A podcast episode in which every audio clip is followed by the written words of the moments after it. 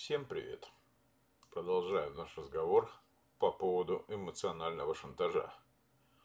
Сегодня поговорим о том, какие существуют виды эмоционального шантажа, какие существуют шантажисты и обсудим универсальную формулу эмоционального шантажа. Выделяют четыре различных типа эмоциональных шантажистов. Первый тип, назовем их каратели – Каратели будут угрожать прямо причинить вред человеку, которого они шантажируют. Они могут помешать вам видеться с вашими друзьями, лишить вас своего расположения, причинить физическую боль, если вы не будете делать то, что они говорят. Второй тип, так называемые самонаказатели. Самонаказатели будут угрожать причинить себе вред в качестве формы шантажа и скажут вам, что это будет ваша вина, если они это сделают. Третий тип шантажистов – страдальцы. Страдальцы будут винить вас за свое эмоциональное состояние. Они будут ожидать, что вы будете выполнять их желания, чтобы заставить их чувствовать себя лучше. Они могут сказать «Да, иди со своими друзьями, если ты хочешь, но я проведу весь вечер в печали и одиночестве, если ты это сделаешь».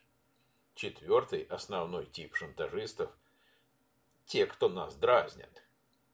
Они не будут делать прямых угроз, но будут постоянно обещать чего-то лучшего, если вы сделаете то, о чем они просят. Поэтому они могут сказать «Я сделаю, закажу нам отпуск, если ты останешься со мной на эти выходные». Понятное дело, что чаще всего они этого не делают. Теперь поговорим по поводу этапов эмоционального шантажа. Выделяют шесть стадий эмоционального шантажа. Стадия первая – это запрос. Шантажист говорит жертве, чего он или она хочет от жертвы, и добавляет к этому эмоциональную угрозу. Например, если ты уйдешь, я что-нибудь с собой сделаю. Стадия вторая – это сопротивление. Жертва изначально сопротивляется требованию, что неудивительно, поскольку требование часто бывает необоснованным. Стадия третья – давление. Шантажист заставляет свою жертву сдаться, не заботясь о том, что они заставляют эту жертву чувствовать. Они часто намеренно пытаются заставить жертву чувствовать себя испуганной и смущенной – так что жертвы начинают задаваться вопросом, были ли их вообще первоначальные попытки сопротивления разумными. Стадия четвертая – непосредственная угроза. Это сам шантаж. Если ты не сделаешь, как я говорю, тогда я. Пятая стадия – это соблюдение требований. Жертва шантажа поддается угрозе. И шестая Заключительная стадия состоит в том, что шаблон уже установлен. Цикл эмоционального шантажа заканчивается. Но сам шаблон, он уже установлен, и шантаж почти наверняка повторится. Существует три стратегии, которые манипуляторы используют для эмоционального шантажа своих жертв. Они могут использовать либо одну из них, либо комбинацию из трех, пока вы не подчинитесь им. Стратегия включает в себя все, чтобы заставить вас нервничать. Знание этих тактик и стратегий поможет вам определить поведение, которое вы не смогли бы распознать как манипулятивное. Эти стратегии создают некий туман в отношениях и, собственно говоря, состоят из использования страха, ваших обязательств и чувства вины. Давайте более подробно обсудим каждый из трех используемых методов. Прежде всего, шантажисты используют ваши страхи. Страх – это эмоция, которая защищает нас от опасности. Страх, который мы испытываем, когда ожидаем, что произойдет что-то плохое. И страх, например, потерять наших близких принципе, это одно и то же. К сожалению, некоторые люди используют наши страхи, чтобы заставить нас подчиниться их требованиям. Чтобы держать человека в эмоциональном состоянии заложника, манипуляторы используют различные виды страхов.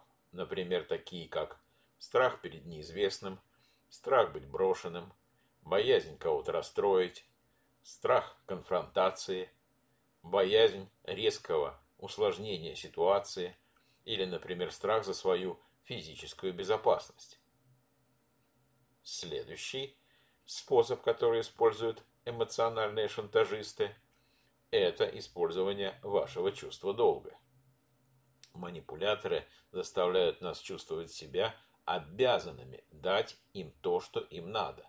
При этом они используют различные методы, чтобы нажимать на наши кнопки до такой степени, что мы в конечном итоге видим себя в очень плохом свете, если не выполним их требования и не возьмем на себя те обязательства, которые они нам навязывают. Например, родитель-манипулятор будет напоминать ребенку обо всех принесенных жертвах и постоянно ворчать о неблагодарности, когда ребенок не делает того, чего хочет родитель. Другое дело, когда ваш партнер заявляет, что он сделает все, о чем он вас попросит, поэтому вы должны делать то, что он вам скажет. Что бы они ни использовали, это определенно заставит нас чувствовать себя обязанными делать то, что они хотят, даже если нам это не нравится. И еще один основной метод – это использование нашего чувства вины. То, что происходит после того, как вы обязаны что-то сделать, это чувство вины за то, что вы этого не сделали. Манипуляторы заставляют нас думать, что мы заслуживаем наказания за невыполнение своих обязательств. Теперь давайте подумаем вместе с вами, почему люди становятся эмоциональными шантажистами. Люди, которые прибегают к эмоциональному шантажу, часто имеют сложную историю, которая привела их к тому, что их отношения токсичны, и они сами по себе оскорбительны. Часто у них было эмоционально жестокое детство, и они подвергались эмоциональному шантажу со стороны своих родителей. Это может означать, что им очень трудно понять, что это нормально, а что нет и им может не хватать знаний о том, как выглядят здоровые отношения, чтобы попытаться строить их самостоятельно в своей собственной жизни. Их коллеги по работе и друзья могут не осознавать этого, потому что у них нет интенсивных отношений с этими людьми. Но в личных отношениях все это вылезает наружу. И с партнером все по-другому. И их установки на насилие и шантаж невозможно скрыть есть некоторые черты характера, которые разделяют многие эмоциональные шантажисты. Они включают в себя отсутствие эмпатии. Большинство людей способны представить, как это быть другим человеком. Это означает, что им трудно сознательно причинять кому-то вред. Ну, например, подумайте о том, как трудно многим людям, ну, хотя бы прекратить отношения, которые формально уже закончились. Эмоциональные шантажисты часто не обладают настоящей эмпатией. Когда они воображают себя на месте кого-то другого, это обычно происходит с позиции недоверия. Они думают, что другой человек хочет причинить им вред. И это оправдывает то, как они с ним обращаются. Еще одна общая черта эмоциональных шантажистов это низкая самооценка. Это может показаться банальным, но часто верно. Эмоциональные шантажисты, как и все насильники, имеют низкий уровень самооценки. Вместо того, чтобы стремиться повысить свою самооценку, они стремятся понизить самооценку тех, кто им ближе. Они часто очень нуждаются и ищут отношения, чтобы дать им все то, чего, по их мнению, им не хватает в других местах. Но в таком случае отношения нужны исключительно для удовлетворения их потребностей, а не для того, чтобы осуществлять эмоциональный или другой обмен. Отсутствие у них чувства собственного достоинства может означать, что они изо всех сил стараются завязать близкие дружеские отношения. Поэтому их романтический партнер – это все, что у них есть. А это, в свою очередь, означает, что если они думают, что их партнер может отделиться от них, они могут все больше и больше отчаиваться, потому что рискуют потерять все. Именно это заставляет их говорить и прибегать к еще большему экстремальному эмоциональному шантажу. Попытка привязать, попытка сохранить другого человека рядом с собой. Еще одна общая черта для шантажистов – это их склонность обвинять других.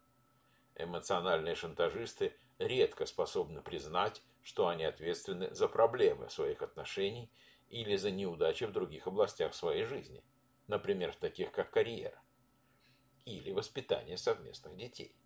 Вместо того, чтобы думать о том, могли ли они сделать что-то по-другому, они склонны предполагать, что кто-то другой виноват в их неудачах и боли. А это означает, что они чувствуют себя вправе угрожать своим жертвам.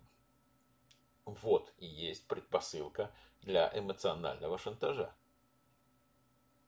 Теперь отдельно давайте рассмотрим эмоциональный шантаж родителей и детей. В то время как большая часть этой нашей с вами, этого подкаста, посвящена отношениям между взрослыми людьми, эмоциональный шантаж часто происходит между родителями и детьми. Многие люди, вырастая, настолько привыкли к эмоциональному шантажу родителей, что, став взрослыми, не замечают признаков насилия. Они часто являются ключевыми мишенями для эмоциональных шантажистов, которым нравится иметь их в качестве партнеров, поскольку они настолько погружены в непоследовательные, нелогичные и хаотичные отношения, что их достаточно легко шантажировать. И если вы выросли с эмоциональными шантажистами в виде родителей, вам может быть трудно увидеть их поведение таким, каким оно было или продолжает оставаться. Часто очень трудно отделиться, став взрослым.